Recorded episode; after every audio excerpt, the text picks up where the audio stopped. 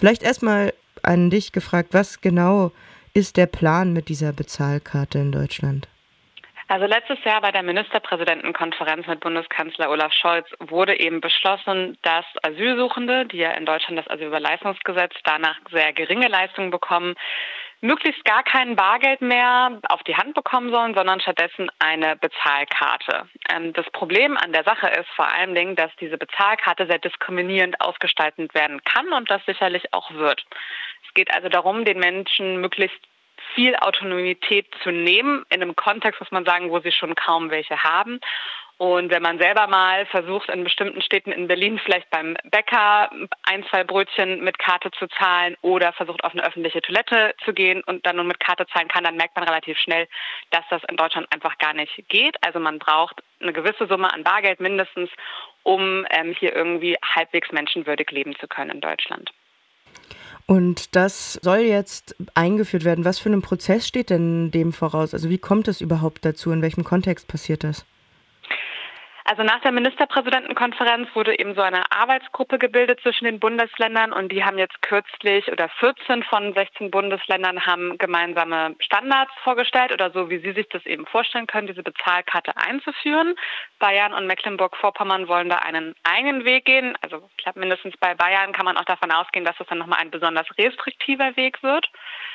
Man muss aber auch sagen, zum Teil werden schon Bezahlkarten ähm, vor Ort lokal angewendet, zum Beispiel in Hannover. Das ist tatsächlich wohl einer der wenigen ähm, positiven Beispiele, wo ähm, das quasi nicht genutzt wird, um die Menschen möglichst einzuschränken, sondern einfach ihnen ein weiteres Zahlungsmittel quasi an die Hand gibt.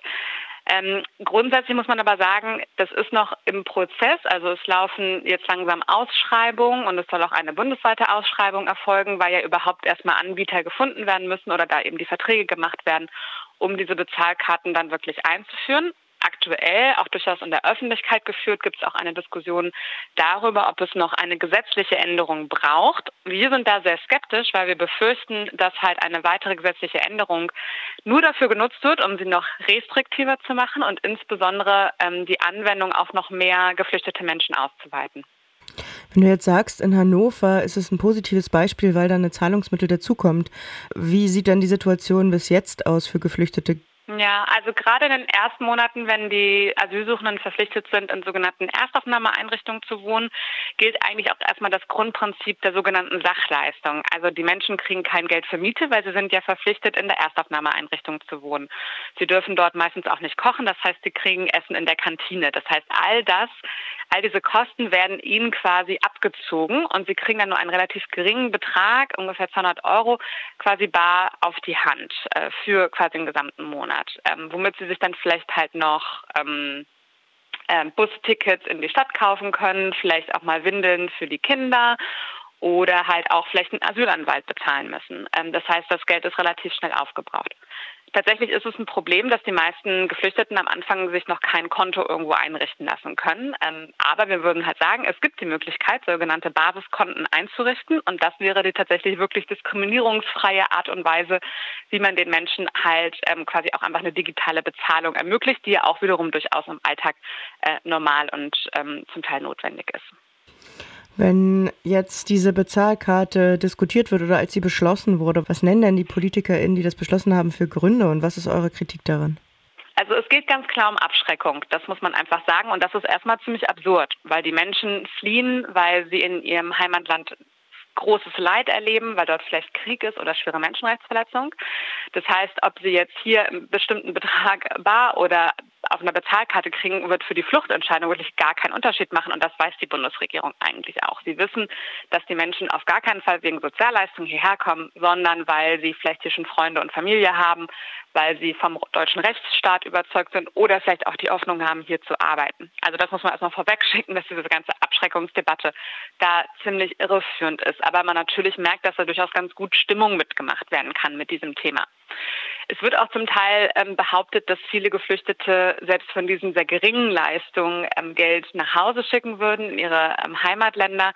Das halten wir ehrlich gesagt an dem Punkt oder um die Menschen, wo es jetzt gerade geht, für relativ illusorisch, weil es eben eh so wenig Geld ist, was ihnen zur Verfügung gestellt wird, über das sie frei verfügen können.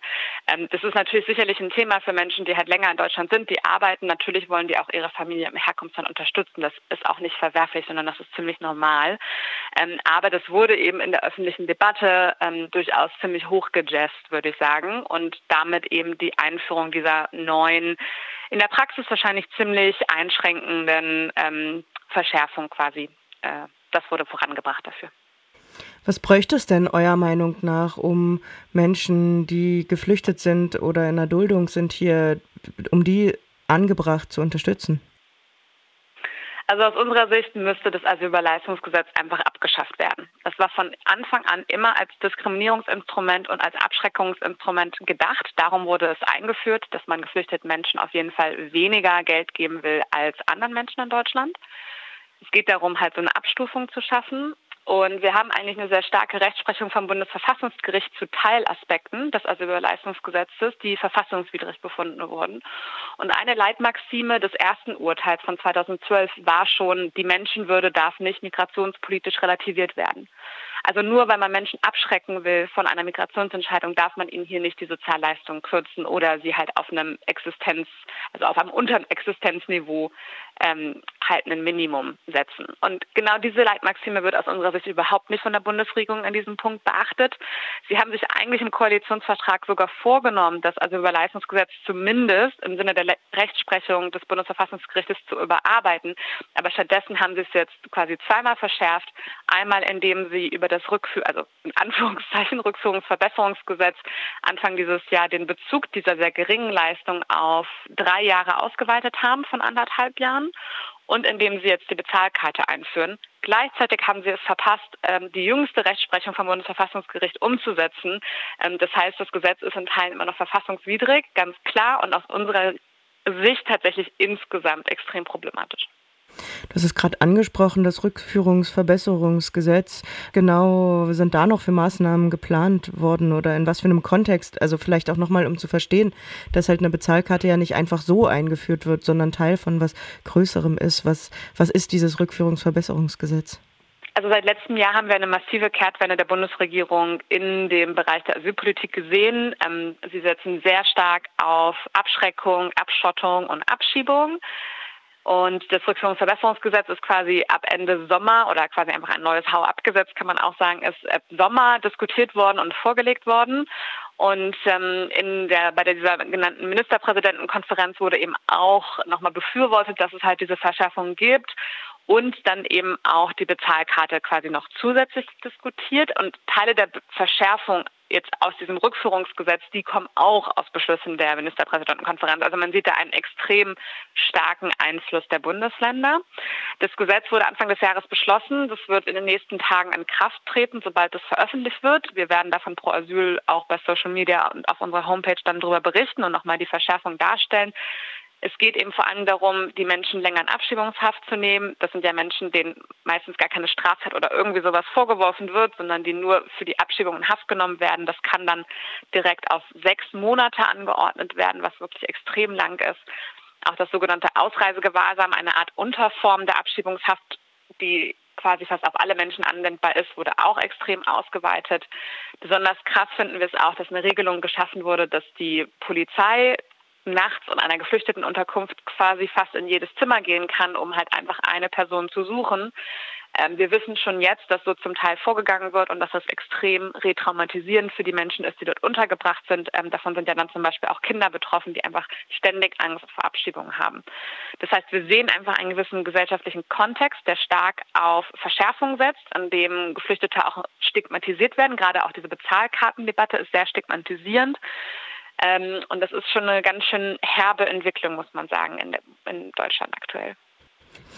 Du hast oder ihr habt ja genannt auch, dass es eurer Meinung nach nicht vereinbar ist äh, mit Gesetzen, die ja herrschen. Gibt es da noch Möglichkeiten, Dinge zu tun oder legt ihr da noch Widersprüche ein oder wisst ihr von Initiativen, die das tun?